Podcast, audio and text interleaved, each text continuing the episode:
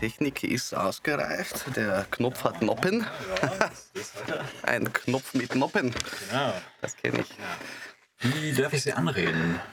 Ich bin Herr Faranimir Suppenflak.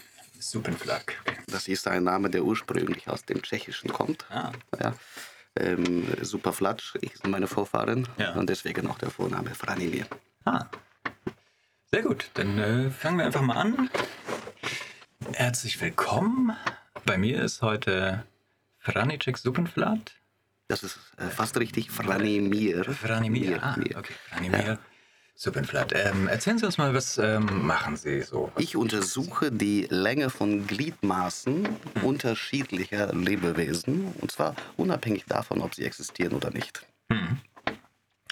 Ähm, äh, was heißt, dass sie nicht existieren? Oder also sie nehmen sich Fabelwesen oder Fantasiewesen und ähm, Nein, es gibt ja viele Lebewesen, die man sich vorstellen könnte, Mhm. ähm, die ähm, aber trotzdem nicht existieren. Und diese ähm, Lebewesen, äh, die bedenke ich natürlich mit, denn Empirie, das ist ähm, die, die Stoßrichtung, die Denkrichtung, aus der ich komme, die sogenannte totale Empirie. Ja. Mhm.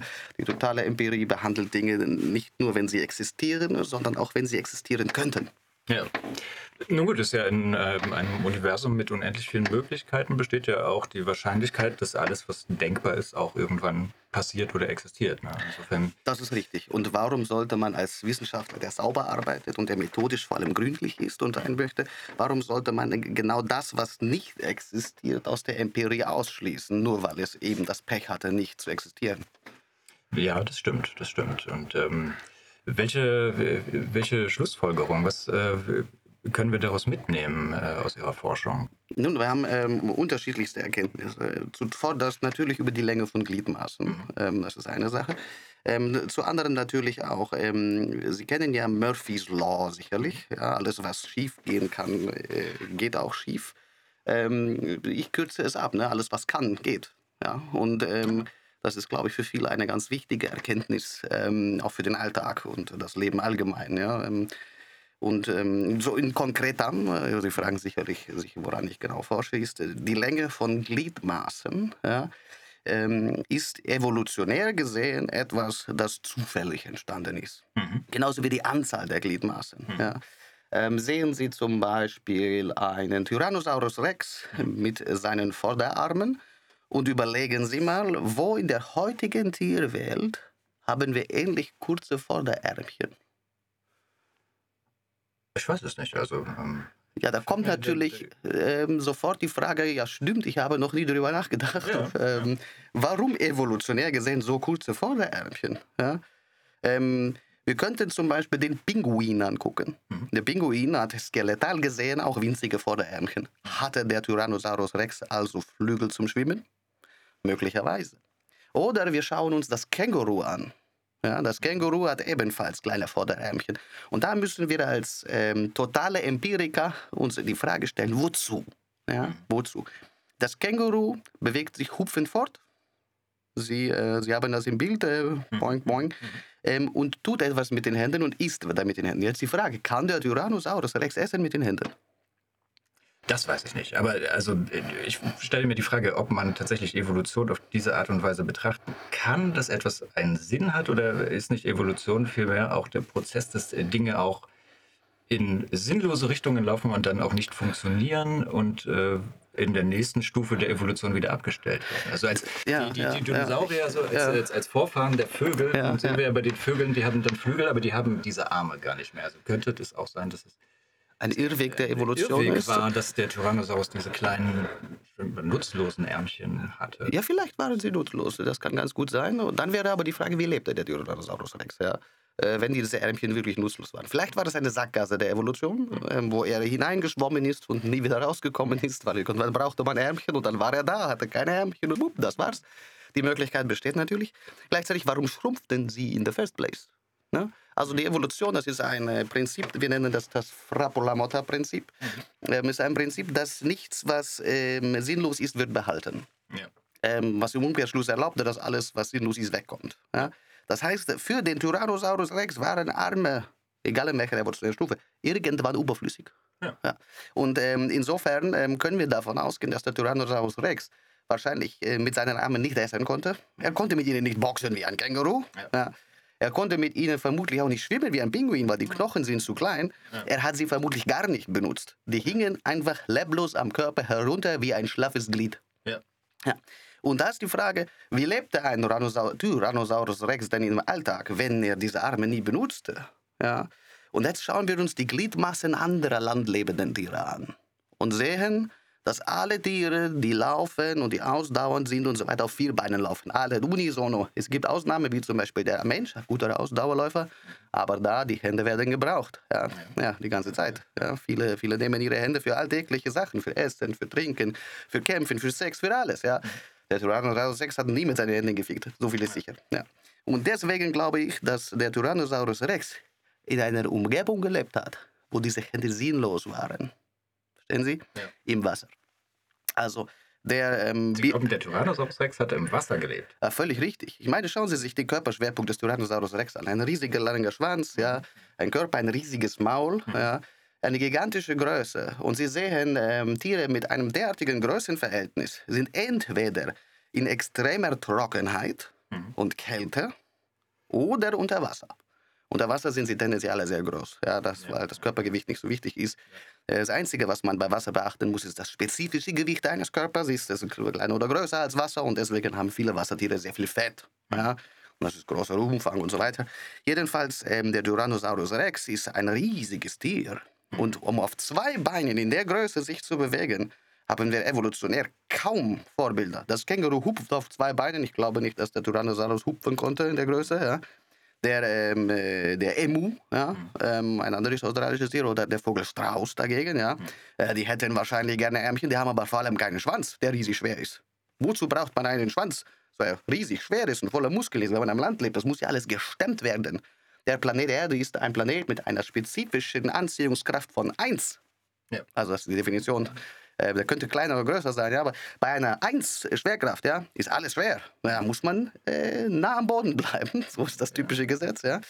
Ähm, und nicht zu viel in die Luft recken, außer es ist nötig, wegen Hitze oder Kälte. Ja.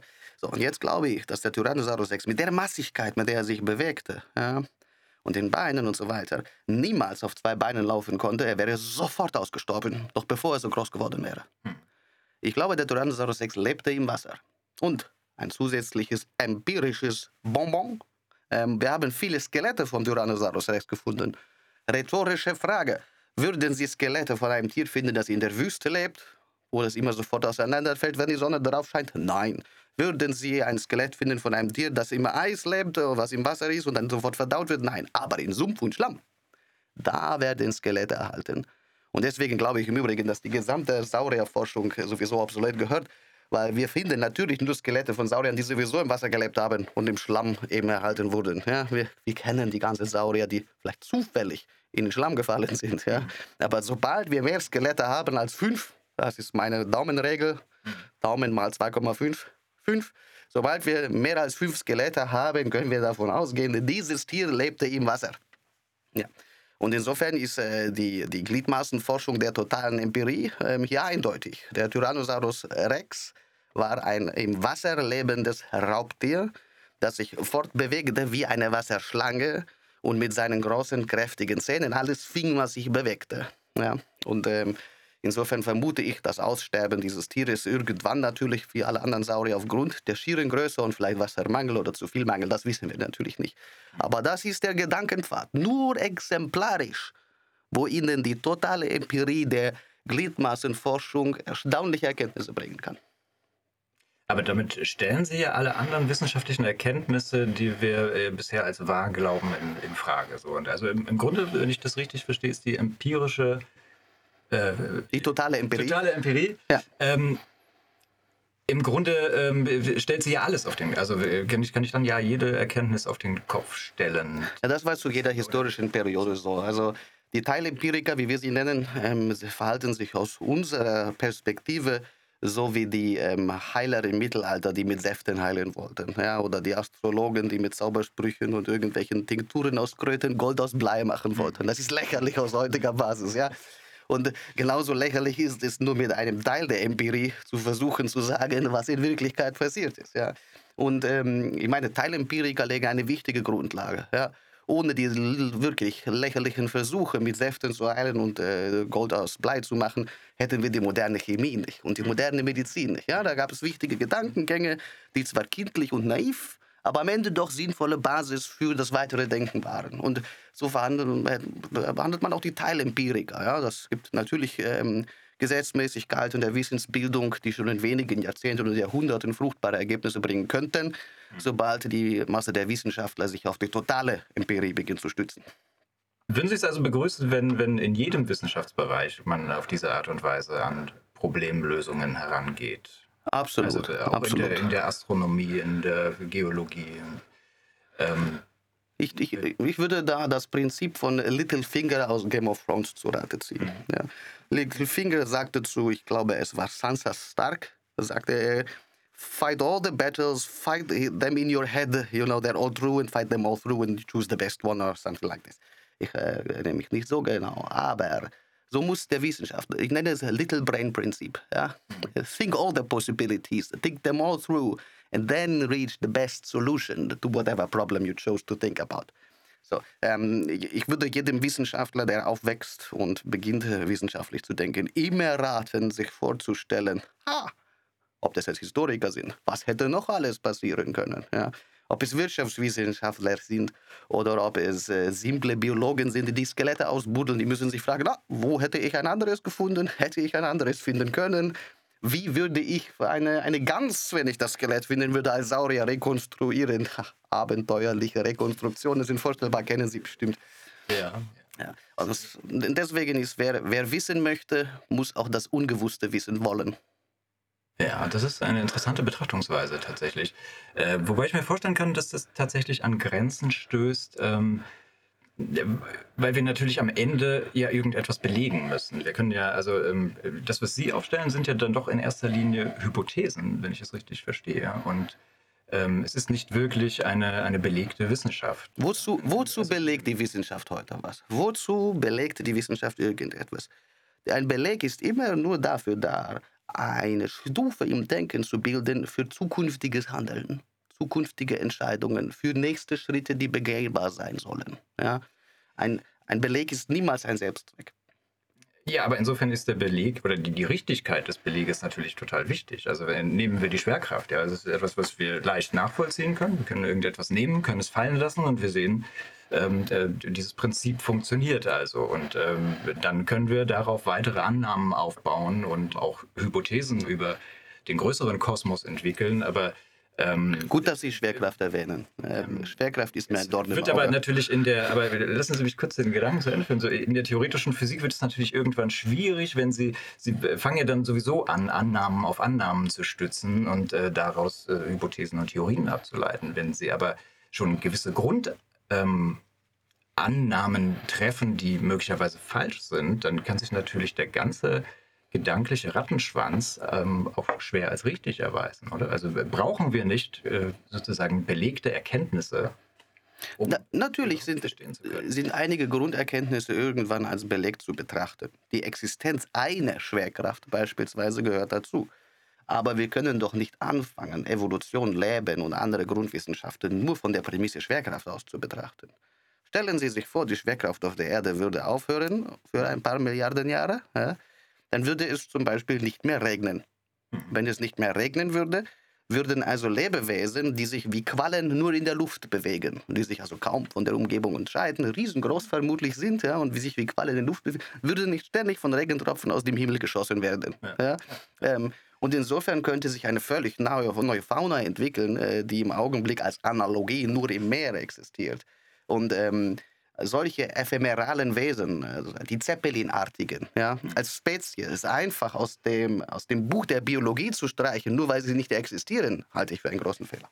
Also das ist eine wirklich gewagte These, möchte ich, äh, möchte ich sagen. Und ich weiß danke, nicht, in, inwieweit unsere Zuschauer da, äh, da folgen können, aber... Das, das, Lob bedeutet mir viel aus Ihrem Munde. Auf jeden Fall interessant. Wir haben im Vorfeld im Internet unsere Zuschauer gebeten, interessante Fragen zu stellen. Ähm, und ähm, eine Frage möchte ich herausgreifen ähm, die sehr oft gestellt worden ist, ähm, das Horn bei Einhörnern, das sich ja auch mit äh, ja. nicht existenten Tieren ja. beschäftigen. Äh, welche Funktion hat es und ähm, in, in, in, welchem ähm, äh, Zusammenhang äh, zu unserem Leben mhm. steht es? Oder mhm. was können wir äh, gerade aus so einem Beispiel eines Fantasietiers für unser Leben lernen? Also beim Einhorn handelt es sich um ein Phänomen der konvergenten Evolution. Mhm. Es gibt ähm, zwei Arten von Hörnern auf der Welt. Eine Hornart ist zum Kämpfen da. Mhm. Das ist beim Hirsch, ja, bei der Gazelle zum Verteidigen da, ja. bei der Kuh zum Verteidigen. Die andere Art Horn ist zum Graben da.